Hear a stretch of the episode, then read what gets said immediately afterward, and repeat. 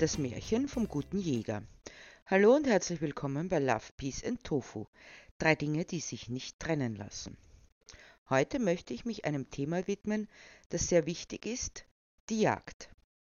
Das Spannendste an der Jagd ist, dass nur ein sehr geringer Prozentsatz der Bevölkerung diesem Mörderhobby frönt, aber trotzdem alle anderen in Haft nimmt, zumindest was die Erklärungshoheit betrifft. Was die JägerInnen, leider werden es auch immer mehr Frauen, die es cool finden, dass sie nun auch töten dürfen, quasi als emanzipatorischer Vorstoß, besonders gut können, ist zu lügen und euphemistisch umzudeuten. Beispielgefällig? Ja, da wird nicht von ermorden oder töten gesprochen, sondern von entnehmen oder gar ernten, als wären ein Reh und eine Rübe das gleiche. Nein, Tiere werden weder geerntet noch entnommen, sondern umgebracht. Es wäre ein erster Schritt, die Dinge so zu benennen, wie sie sind. Eine glatte Lüge, die Füchse müssen ermordet oder geerntet werden, weil sie die süßen kleinen Rehe reißen. Auf der anderen Seite gibt es viel zu viele Rehe, weil eben das sogenannte Raubzeug umgebracht wird, die die armen JägerInnen dann schießen müssen, weil sie so viele Verbissschäden verursachen. Würden sie allerdings keinen Jagddruck ausüben, würde sich das Rot- und Rehwild nicht im Wald verbergen. Damit hören die Verbissschäden auf. Nur als Beispiel für viele. Dazu möchte ich euch eine Geschichte erzählen, also genauerhin ein Märchen. Liebe Kinder und alle, die sich ein kindliches Gemüt erhalten haben, so sehr, dass sie die eine oder andere Lüge tatsächlich für bare Münze nehmen, euch allen will ich heute ein Märchen erzählen, nämlich das vom guten Jäger. Eigentlich würde schon der Titel genügen, da es keine guten Jäger gibt, auch nicht Jägerinnen, bloß im Märchen und in der Fantasie.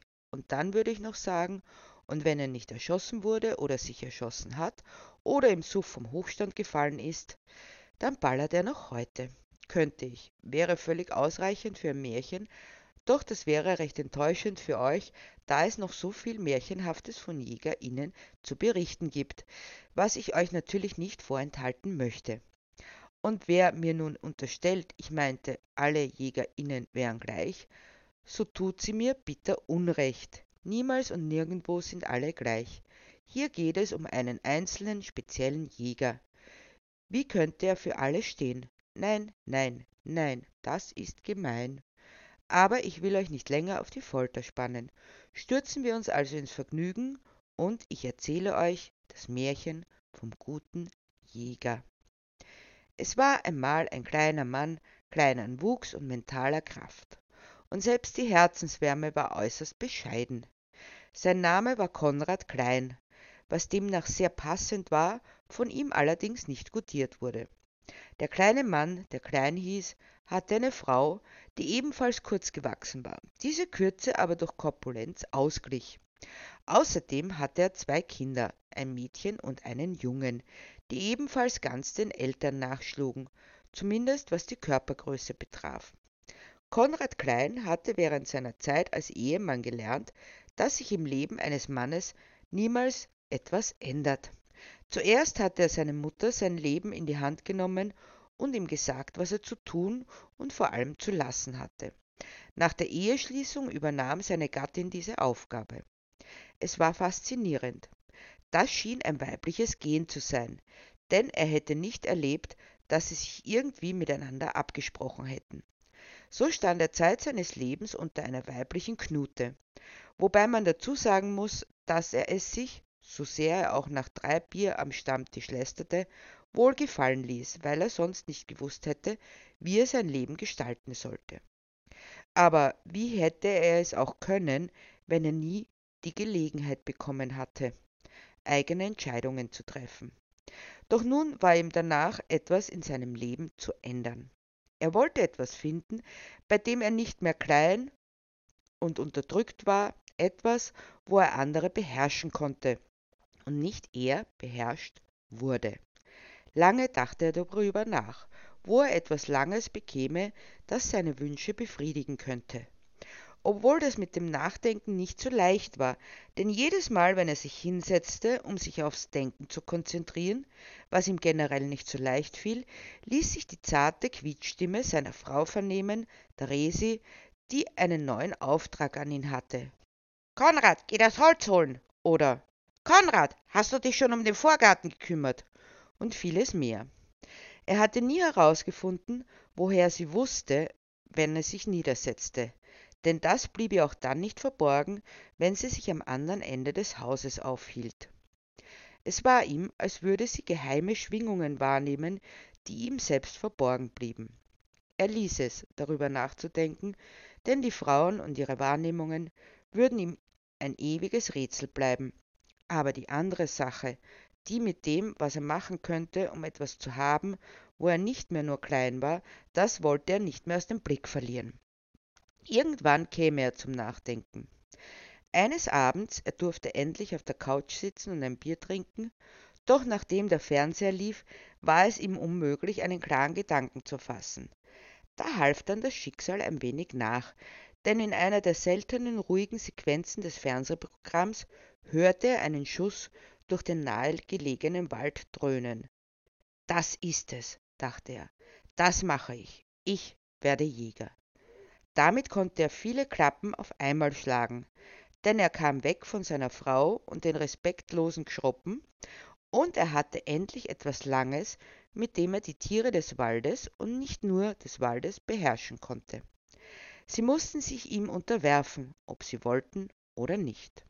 Und er wäre der Herr, sogar der Herr über Leben und Tod. Außerdem waren die Jäger in seinem Heimatort noch hoch angesehen. Resi, wandte er sich in der nächsten Werbepause an seine Frau. Ich werde Jäger. Misstrauisch sah ihn seine Frau an. Du willst doch nur einen Grund haben, noch mehr zum Saufen und dich vor der Arbeit zu drücken, erklärte sie stirnrunzelnd. Nein, ich bin für die Hege und Pflege und für die Natur und ohne Jäger, das geht nicht, sagte er. Du musst es ja wissen, dein Vater ist ja auch Jäger. Das saß, denn sein Schwiegervater war genau aus den Gründen Jäger geworden, die seine Frau anführte, aber das wusste nur ihre Mutter. Für die Rese war er ein Verteidiger des Waldes und Flures, beinahe ein Robin Hood des Wildbretts. Dass das zwar nicht ganz im Sinne des Erfinders war, das ließ er sicherheitshalber dahingestellt. Aber es war etwas geschehen. Er hatte sich tatsächlich durchgesetzt. Kurz darauf sah man ihn in jeder freien Minute eifrig lernen, so dass er die Jagdprüfung oder das grüne Abitur, wie man es so euphemistisch nennt, mit, nun ja nicht mit Bravour, aber immerhin mit Ach und Krach bestand. Das machen wir schon, hatte ihm der Prüfer kameradschaftlich vor der Prüfung gesagt. Bei mir ist noch keiner durchgefallen. Brauchen ja schließlich anständigen Nachwuchs, fügte er hinzu. Nicht nur solche, die die Jagdprüfung machen, um uns dann ans Bein zu pinkeln. Meinst du das, Louis? fragte der Konrad, denn der Prüfer hieß Alois, zu dem alle Louis sagten, und war auch gleichzeitig Bürgermeister. Ist dir nicht aufgefallen? Der Langzoderte, der sicher einer von den Jagdgegnern ist und quasi in den innersten Kreis vordringt, erklärte der Louis. Aber der kann uns nix, denn schließlich geht alles bei uns weitgerecht zu. So schaut's aus. Das Schießen lag dem Konrad auch viel mehr als der theoretische Schmarrn. Endlich hatte er das Recht, etwas Langes zu haben, mit dem er auftrumpfen konnte. Die Resi soll mir noch mal blöd kommen, ich hab jetzt ein Gewehr, dachte er noch, als er es zärtlich putzte. Dann ging er auf die Pirsch. Der kleine Konrad, der sich jetzt ganz groß fühlte, wollte alles mitmachen. Selbst die kleinen Bambis retten vor dem bösen Mähdrescher machte er mit. Dabei dauerte das elendslang und war im Grunde todlangweilig. Aber bei jedem kleinen Reh, das er vorsichtig aus dem Feld trug, nachdem es die Wärmebildkamera erfasst hatte, sagte er schmeichelnd, du wirst im Herbst erlegt. Was für eine Freude. Vorläufig freute sich die Mutter, und man muss doch unumwunden zugeben, es ist viel besser für so ein Reh von einem umsichtigen Jäger entnommen, als von einem Mähdrescher hingerichtet zu werden. Entnehmen statt töten oder ermorden, das klang schon nett und die Menschen fragten nicht nach. Entnehmen, das ist, wie wenn man ein Eis aus der Truhe nimmt. Da denkt niemand an Blut und Qual. Und die Jäger schießen auch gut. Alle. Naja, meistens. Und wenn sich das Viech nicht bewegt. Was müssen die sich auch bewegen? Es wäre doch in ihrem Sinne, dass sie sich einfach hinsetzen und warten, bis sie erschossen werden. Also geerntet. Sie werden ja nicht geschossen, sondern geerntet.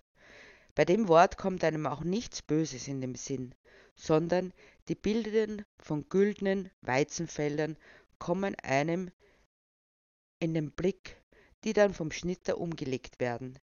Ganz sanft und leise, so wie beim Viehzeug. Ganz sanft und leise fallen sie um, fühlen weder Schmerz noch Verlust, denn dazu sind sie schließlich da.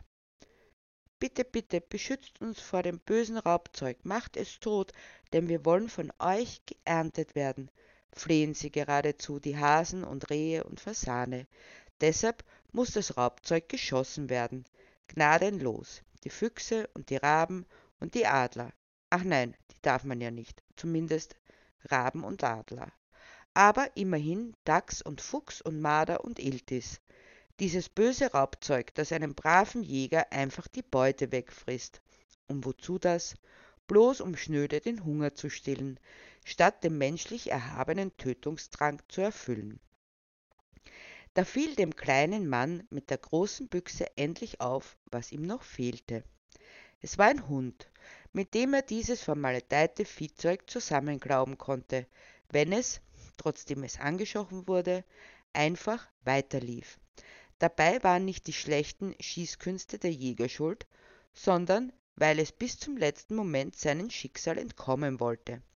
Doch es gab keinen drinnen. Dann entschied er sich allerdings gegen einen Nachspürhund und für einen, der für die Baujagd eingesetzt werden konnte. Noch besser zwei. Deshalb schaffte er sich zwei Dackel an. Sepp und Wasti heißen sie, sagte er seinen Kindern, die sich sehr darüber freuten, bis der Vater hinzusetzte, die sind aber nicht zum Spielen, das sind Gebrauchshunde, dass sie sie mir ja nicht verweichlicht. Damit verließ er den Raum und die Kinder taten, was Kinder mit süßen Hunden tun, sie verzärtelten sie. Endlich hatte der kleine Konrad, der nun nicht mehr klein war, sondern ein Jäger Konrad, alles, was er brauchte. Natürlich war er nicht körperlich gewachsen, aber an Ansehen, zumindest außerhalb des eigenen Hauses, aufgenommen im Kreis der Jägerschaft. Er hatte also sein Gewehr, ein Revier, in dem er jagen durfte, und zwei Hunde, die für die Baujagd geeignet waren. Damit sie das aber wirklich gut beherrschten, mussten sie trainiert werden. Natürlich stammten sie von einem erstklassigen Züchter, der nur die weitergab, die ihre Jagdinstinkte voll zur Entfaltung gebracht hatten, während die anderen nun ja geerntet oder entnommen wurden. Jedenfalls waren sie danach nicht mehr am Leben. Auch das gehört zur natürlichen Auslese dazu, meinte zumindest der Züchter und seine Anhänger. Denn ein Gebrauchshund ist nun mal zum Gebrauch da und wenn er für diesen Gebrauch nicht gebrauchstauglich ist, kann man ihn für nichts gebrauchen, womit er automatisch sein Lebensrecht verwirkt. Aber der kleine bewaffnete Konrad hatte zwei vorbildlich ausgebildete Jagdhunde, nur mussten sie noch speziell für die Baujagd getrimmt werden. Deshalb brachte er die beiden Burschen zu einer Schliefenanlage, in der die Hunde sich bei einem weggesperrten Fuchs abarbeiten können, bevor es hinausgeht ins Freie, sozusagen in das wahre Leben. Wie schön ist es doch zu beobachten, wie die beiden Racker sich furchtlos auf den Fuchs oder Dachs stürzen, dachte Konrad, nachdem er Sepp und Wasti in den Bau einer Füchsin geschickt hatte, die gerade vier Junge versorgte wie sie sich wehrt, aber die Hunde kennen kein Pardon. Und dann, wenn die Füchsin tot ist, dann muss ich halt leider auch die Kleinen erschießen. Ich bin ja schließlich kein Unmensch. Oder soll ich etwa zusehen, wie die Kinder verhungern, weil die Mama halt leider gestorben ist? So machte er es mit den Füchsen, schade eigentlich, wenn er nur einen erwischte, aber dafür gab es, als Ausgleich sozusagen, im Herbst die Treibjagden, bei denen scharenweise Füchse und Hasen und Enten und Rebhühner erlegt werden. Das hat schon was von Tierschutzgedanken. Da werden gleich so viele entnommen, dass man sie dann eine Zeit lang in Ruhe lassen kann. Trotzdem gibt es auch da große Aufregung. Dabei ist es doch so schonend, einmal Angst und Panik zu verbreiten und dann die Erholungspause zu gönnen. Ab und an wird ein Treiber getroffen, manchmal geht ein Schuss daneben, aber das Tier, das dann noch angeschossen weiterlebt, dient anderen Raubtieren als Nahrung. Man muss ja nicht weiters darüber nachdenken, dass das Blei, das ihren Körper durchsiebt hat, auch denjenigen tötet, der dieses Tier frisst. So genau muss man nicht sein. Munition ohne Blei kostet so viel mehr. Und dann kommen nicht die Bauern, die meinen, wir seien schuld, dass die Mäuse zur Plage werden, weil wir die Füchse schießen. Ganz ehrlich, wozu haben sie das ganze Giftzeug? Ist auch viel effizienter als der Fuchs, wobei wir wieder beim Ausgangspunkt sind. Füchse sind Raubzeug und müssen geschossen werden. Sonst klopft er nächstens an ihre Haustüre und verschlingt sie mit Haut und Haaren. Ja, das stimmt, hat der kleine bewaffnete Konrad aus gut informierten Jägerkreisen gehört. Und das muss stimmen, Jäger sagen schließlich immer die Wahrheit. Also zumindest ihre Wahrheit. Glücklich und zufrieden kam Konrad an dem Abend mit den fünf toten Füchsen am Bund, von den Hunden umsprungen, nach Hause. Sofort ging die Schimpftirade an.